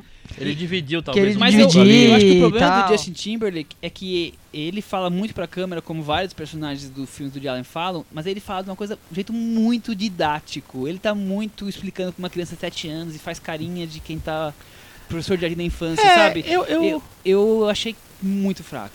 É, o, o que eu, o que eu acho que pode ter acontecido também, além, além de eu acho que o roteiro realmente não é esses, essas coisas todas, eu não acho ruim, mas eu não acho bom. É, É, esse é o problema. essa frase Eu- é, é bem, é bem uso, né? É. Mas você sabe que eu acho que pode, ter um problema assim. É tipo assim. O Woody Allen me liga e diz assim: Chico, você vai fazer um filme meu. Eu quero que você faça um filme meu, eu quero que você seja o protagonista do filme, meu narrador, meu não sei o que lá do filme e tal. Aí eu, puta, que eu vou fazer no filme do Woody Allen, meu Deus, tô louco assim. Eu acho que o Justin Timberlake tem bons trabalhos como ator. E eu acho que ele não deu conta dali. Assim, eu acho que o personagem já era meio ruim mesmo, não era muito bom. Não Porque, assim, ajudava. Eu acho que o que a Kate Winslet faz com o personagem dela é que ela cresce o personagem. Só que ela não cresce o, com o filme junto. É, eu, o, o Blue Jasmine, que é um filme muito baseado na interpretação da protagonista, é um filme que ele é muito mais bem escrito e que a, a, a força da Kate Blanchett levanta o filme. A Kate Winslet, ela levanta o personagem. Eu acho que ela tá muito bem sozinha. Parece assim, sabe? O, o filme é todo numa, numa Nível superfície baixo e ela tá ali lá se destacando, assim. Porque também o filme, diferente do Blue Jasmine, ele, ele tenta trazer muito mais temas do que o anterior, do que o Blue Jasmine. Então, é assim, tem a questão dela, que essa mulher toda problemática, dramática, com a vida toda frustrada, né? Uhum. Mas do outro lado tem o filho que põe fogo em tudo, tem a enteada que tá fugindo da, da máfia, aí, aí fica essa coisa meio rocambolesca que a gente vê às vezes nas comédias do Woody Allen. Tem o marido que, que é aquele Às- machão. Às vezes ele me, me antigo. lembrava um filme que eu gostei, que eu gosto muito do Woody Allen, que não é um- nem é um dos filmes mais, mais citados dele, mas que é o Era do Rádio. É, Porque meu tem aquela coisa, dele. é o seu filme favorito dele, né? É, tem uma coisa um pouco solar, né, no filme, o filme tem essa coisa meio pra cima também um pouco. Apesar de não ter, ah, é uma loucura, né? Eu acho o elenco bem bom, assim, bem menos o Justin, né? É, o- a Kate Winslet eu já falei. O James Belushi me surpreendeu, achei ele bem no filme. E a Juno Temple eu gosto muito dela, acho uma atriz muito boa, acho que ela vai ter ainda grandes Muito papéis. espaço, né? É, mas é isso, né? O, o perso- o personagem do menino, do filho dela, do, da Kate Winslet, eu acho que hum, podia até estar dentro do, da era do rádio tranquilamente. Ou Mas de qualquer podia não filme. existir, né? Achei que não, não Ah. acrescentou nada pro Mas filme. eu acho que não sei Ela já se tinha é tantos questão, problemas é. que aquela questão Você acha que de- des- desconcentrou? é, Não acho é? que tira o foco e não Aham, agrega. entendi. né? Não é aquilo que deixa ela mais problemática, porque ela fica até meio de lado, ela trata aquele, aquele filho de qualquer jeito, assim, não é uma Uhum. questão que vira parte dos dramas dela. É. O drama dela é realmente a questão amorosa. E sempre uma- foi, sempre será. É, e uma coisa que eu acho é assim, é um filme que ele tem um potencial de humor grande até. Porque tem essa coisa da máfia, que eles, eles brincam um pouco com isso, além da, da coisa séria, tem uma brincadeira. É, e eu acho que nunca. Mas é um o humor humorzinho não de sorriso funciona, amarelo, né? Exatamente. Meio amarelado que nem Você um faz- filme. abre, aquele, abre aquele lábio, só aquele sorrisinho amarelo, que de quem não escovou o dente É. e acabou, né? Porque não dá pra dar risada. Outra que- questão eu acho bem irritante no filme é que o Justin Timberlake, personagem dele, vira e mexe tá falando de a tragédia, a tragédia do livro que eu li, de Shakespeare, não sei o que, não sei o que lá, que é uma, uma preparação pro que vem aí na história. Quer dizer, o filme tá querendo dar todas as dicas como se precisasse explicar pro, pro público o que, o que vai se tornar. Eu, é outra questão muito didática pro, pro Mas eu acho que é roteiro. uma, é, um, é um- acho que é uma arquitetura de roteiro que ele já usou. Já, já Só usou. que ele usou de forma melhor, ou, ou realmente o material era, era melhor, ou as, as ideias eram melhores, talvez, a maneira de escrever, de hum, conduzir o roteiro, f- talvez tenha sido melhor. É, eu acho que pode, que pode ter acontecido isso mesmo. o- o- o- ficou exacerbado esse lance didático, né, de tentar explicar. E o- mas eu acho que tudo, o, principal problema está concentrado no Just- Justin Timberlake. Ah, não, como é, acho. É, eu acho que ele contamina o filme Mas, inteiro. mas não é, o, o Woody Allen também é um, é um dos principais problemas. Porque essa É. coisa dele filmar ideias que ele tem rapidamente, todo ano, e não elaborar tudo bem vale as filme. ideias. Sai isso, por exemplo, eu acho um- que o filme desperdiça. Eu acho que o Woody Allen normalmente tem um cinema muito inofensivo. Que ele poderia é, buscar temas fortes e desenvolvê-los. Em alguns filmes ele faz isso, mas na imensa maioria ele faz filmes mais inofensivos. E esse, ele, ele sugere uma situação e não, não, não extrapola em nada isso, que é a questão da violência doméstica. Marido que bebe, bate na mulher, e ele trata aquilo como uma coisa mais comum. Aquilo nem é uma questão pra ela. Pra ela a questão é o, o romance que ela tá vivendo, é ser garçonete e não ser atriz, e apanhar em casa do marido tá tudo certo, tudo normal. Quer dizer, fica ali meio de lado, é, vira quase uma piada do tipo, vamos aceitar que isso é normal. É, um desperdício de, de mais um tema que tá tão em voga agora. Exatamente. É, talvez poder ter, ter- ele ter feito. Porque ele, provavelmente ele fez o filme bem cedo, né? Então ainda não tava no- né, nesse ponto. Mas também não sei se é, se é uma coisa que Ele faria ele mudar. Não acho que ele faria isso. É. É, enfim, é um meio que um. Por isso que eu um- chamo de inofensivo, porque ele quer tratar É. só desses teminhas de relacionamento, É, essa coisinha, Exatamente. colocar algum tema importante, É. não, isso não me interessa, isso é de É, outro mundo. E eu acho que, assim, que até por talvez deixar isso meio que pra lá, o filme foi, terminou sendo meio que ignorado, né? Ele tava no começo da a, a expectativa é que ele, ele tivesse indicações pro Oscar. Aquela coisa de sempre um É, roteiro do Diário, O roteiro né? do Diallen. E, é- e a gente tem o Vitório Storaro na fotografia, que agora não é tão, tão comum mais assim, porque é um cara que já tá com muitos anos de idade e tal. E tem a Kate Wi- Winslet, que sempre é uma, é uma Contender, força, né? Sempre uma assim, né? contender, é uma, uma, uma expectativa. E ela tá bem. E de repente sumiu, o, o filme estreou, a- as críticas não foram boas, e o filme sumiu completamente do, do, É, do radar. Ainda em tem branco. gente que acha que fotografia tem, tem, tem coisa. Eu tava vendo na- nas apostas da Variety pro Oscar, ele, eles estão apostando na fotografia no Vitório Storaro. E eles colocam como possibilidades longes a, em atriz a Kate Winslet. Eu acho que não tem chance de atriz nenhuma mais. E o Storaro, não sei, acho que tem muita fotografia bombando, esse Bombando ano. por aí, né? É. Tem muito Blade Runner e Dunkirk aí pra, Nossa, pra tem. E a forma da A água, forma da água, enfim, tem muito é, tem filme muito. forte aí. É. Agora, pra falar que eu só achei o filme problemático, uma coisa que eu gosto muito na parte visual do filme é a forma como ele filma a casa, dentro do apartamento. Ou Uhum. mais precisamente a- aquela, aquela sa- sala e cozinha americana. Ele põe a câmera quase que no meio da, do ambiente. Então Uhum. fica, um- não vou dizer claustrofóbico, mas você fica com uma sensação que você tá de pé no meio daquela sala e às vezes você tá olhando pra quem tá na cozinha, às vezes tá olhando pra quem tá, quem tá nas Uhum. cadeiras. É uma sensação um pouco diferente, um, um ângulo meio olhando meio de lado. É, mas Eu achei curioso isso, é, Aham. fora do padrão normal daquele plano americano de sim. fica no fundo e mostra o plano inteiro. né? É, dizer, mas eu, a- eu acho que isso é mais mérito do Vitório Storaro do Com que do Woody certeza, Allen. é. O Woody Allen. Não, Não, não é, não é preocupação é, dele, né? é eu achei isso curioso. E aquela coisa de mostrar coniais ali da janela. Isso eu achei muito É, bonito eu também. achei é, bonito. eu achei bonito. Essa composição visual do filme é, é bem interessante mesmo. Vamos pro Meta Varanda, Cris? Vamos. Ou você quer falar mais alguma coisa sobre esse filme do Woody Allen? 4,5. 4,5. Nossa. Muito bem. Eu vou dar nota 4, Chico. Vou dar nota 5.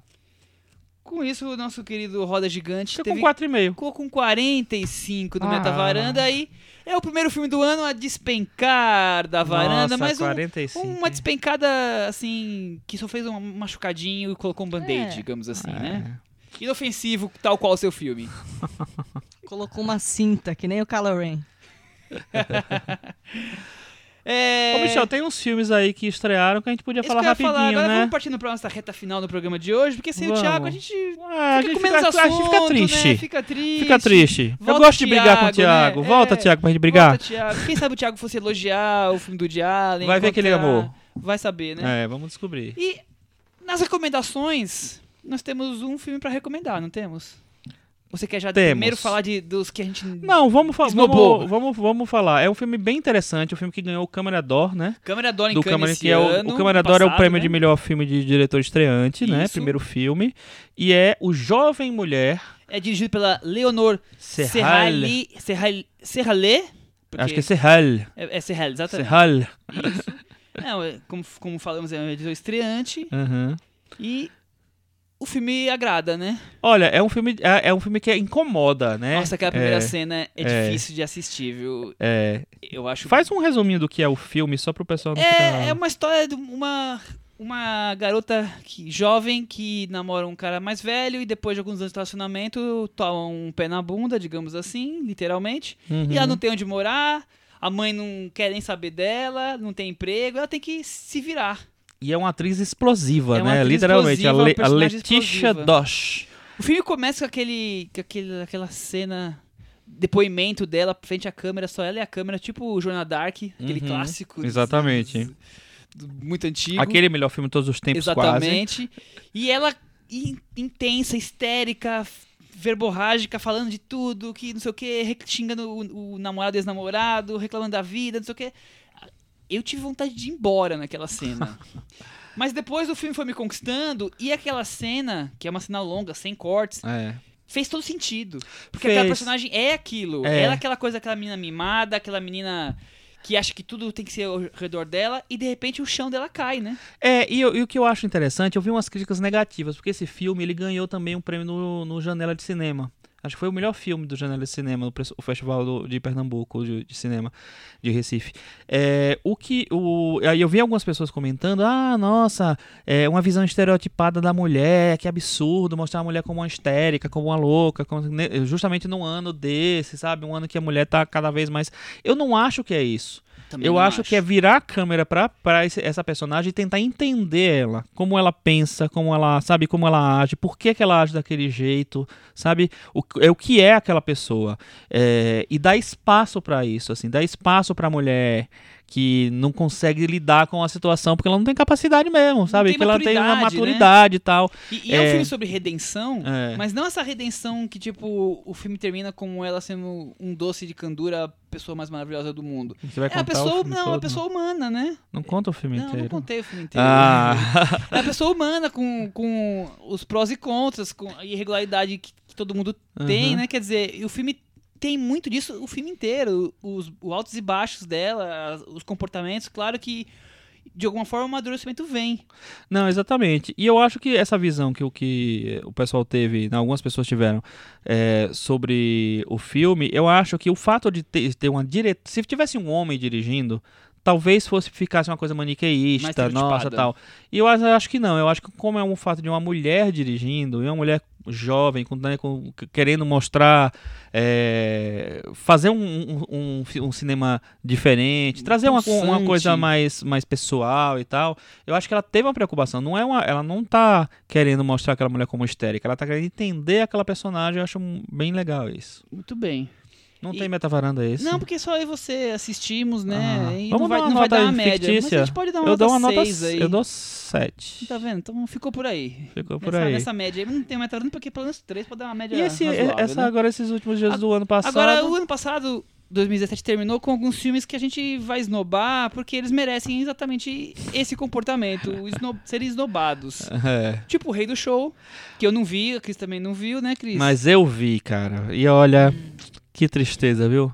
É um filme que eu não consegui entender. Eu, eu até comentei no Facebook, o pessoal riu bastante, porque assim, é um filme que eu acho que ele é todo errado.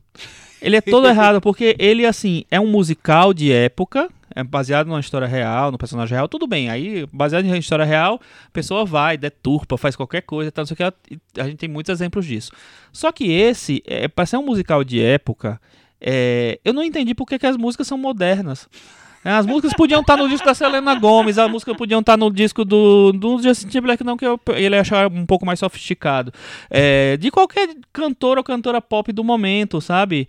Então, assim, não faz sentido. É uma coisa de época com uma batida, não, não, é, não chega a ser eletrônica, mas uma batida moderna, um, um arranjo moderno, entendi nada daquilo. As músicas são chatíssimas, apesar de terem sido compostas pelo Justin Paul e por outro cara que eu esqueci. Só o Globo de Ouro pra, pra destacar esse filme, né? Não, Globo de Ouro que é o, o Hugh Jackman lá, né, Exatamente, aparecendo e tal. o Ouro, É. hein?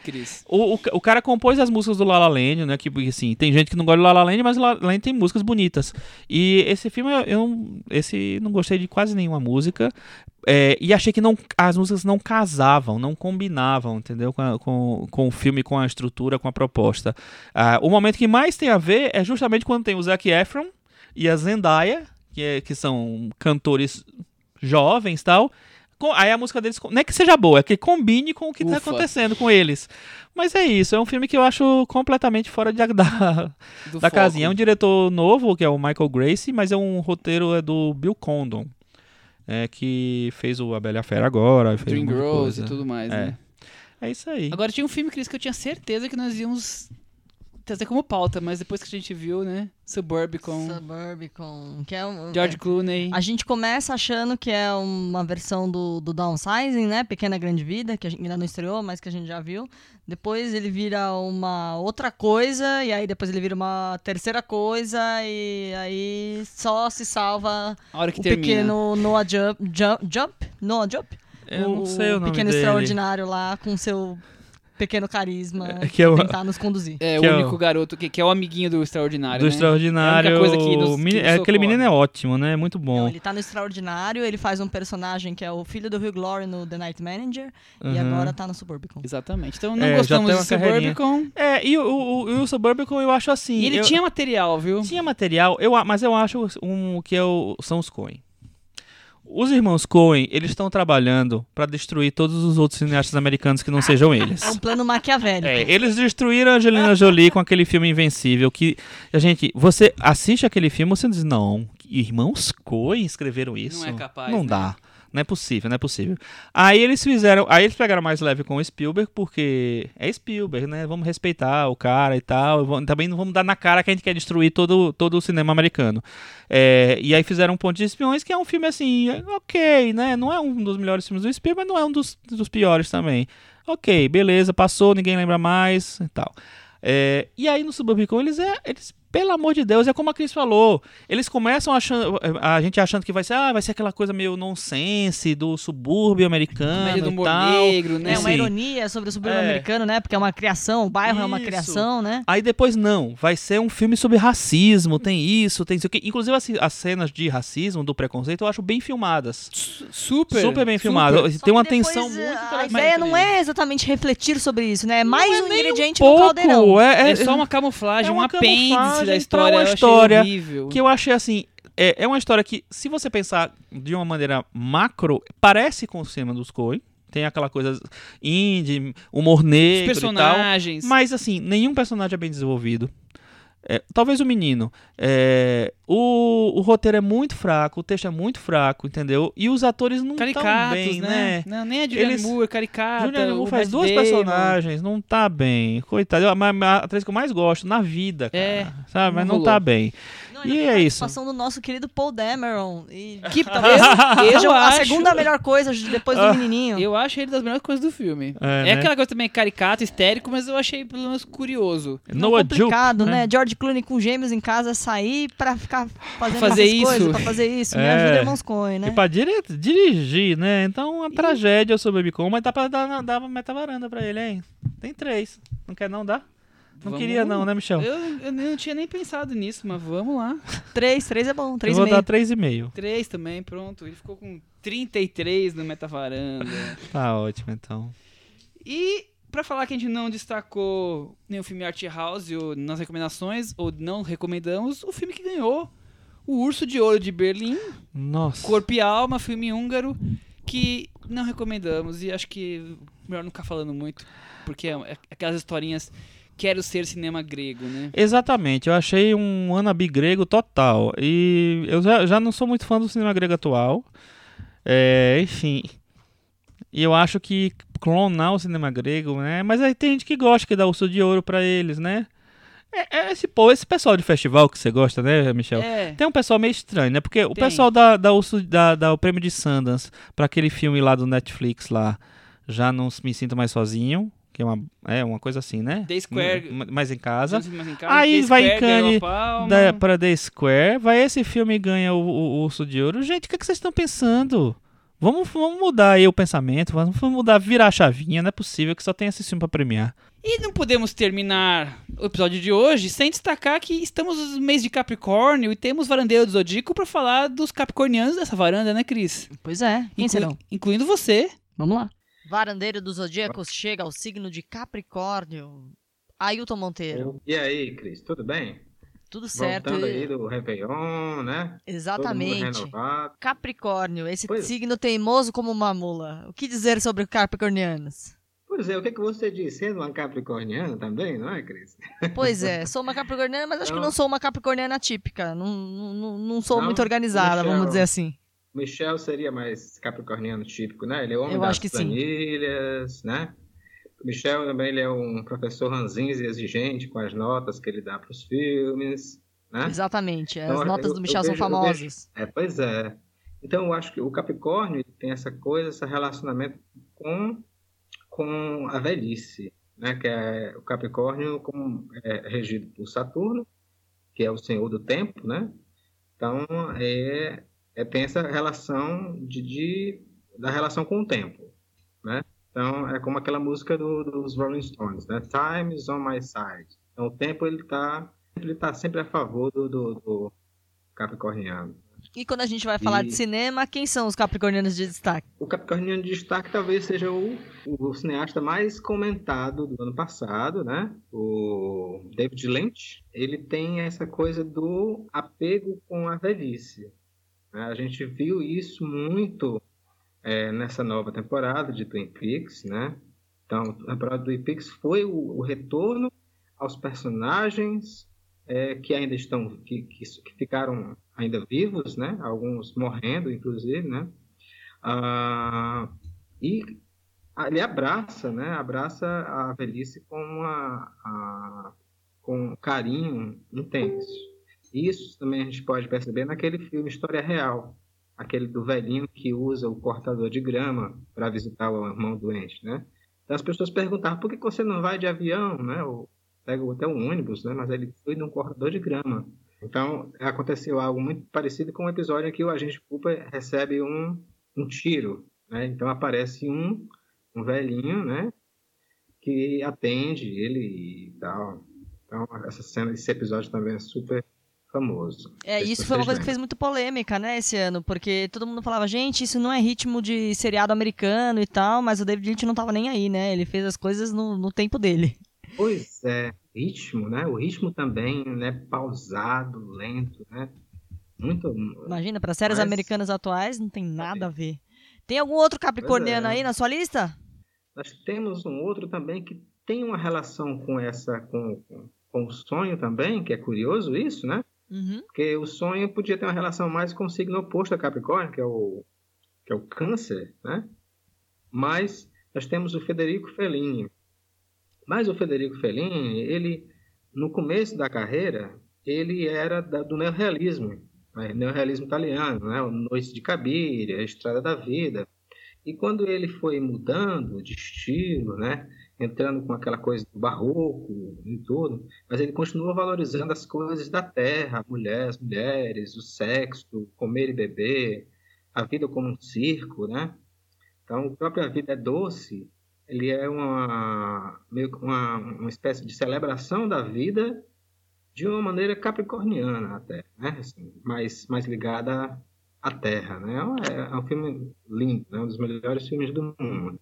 E quem é que fecha essa lista temos hoje? nós temos o Sérgio Leone. A gente é só fera, né? Aí, Aí, Olha, tá Lynch, bom de tem- lista de capricornianos, hein? Sérgio Leone.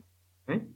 Pois é, o Sérgio Leone, a gente pode pegar a questão da solidão. O, o Capricorniano tem aquela coisa também do. É o inventor da, da solidão. Tem aquela história, o termo inventor da solidão, ele é mais ligado ao Capricórnio. Até porque é um símbolo da sabedoria, né? A velhice, a sabedoria, a solidão. São coisas que estão associadas. Então, o Clint Eastwood começou a trabalhar com aqueles primeiros filmes do Leone, né? É, por um punhado de dólares, né? E por uns dólares a mais. Então, ele fazia aquele é, estranho sem nome, né? Chegava na, naquela cidade. E a lentidão também aparece, né? Em alguns dos filmes, principalmente tem no Era uma Vez no Oeste, aquele, aquele começo, né? Aquele jogo de tensão do Era uma Vez no Oeste, é, naquele tiroteio do Três Homens em Conflito, é, a escalada do tempo na vida dos protagonistas do Era uma Vez na, na América também, né? Que é uma lida com o tempo desde a infância até a velhice daqueles personagens. né? Então, acho que é um, é um exemplo, talvez seja o exemplo mais representativo é, de Capricórnio, talvez seja Era uma Vez na América. Maravilha, Ailton. Então a gente se, se vê em Aquário, na era de Aquário. É Age of Aquarius. Pois tá Valeu. bom, Cris. Obrigada. Beijo.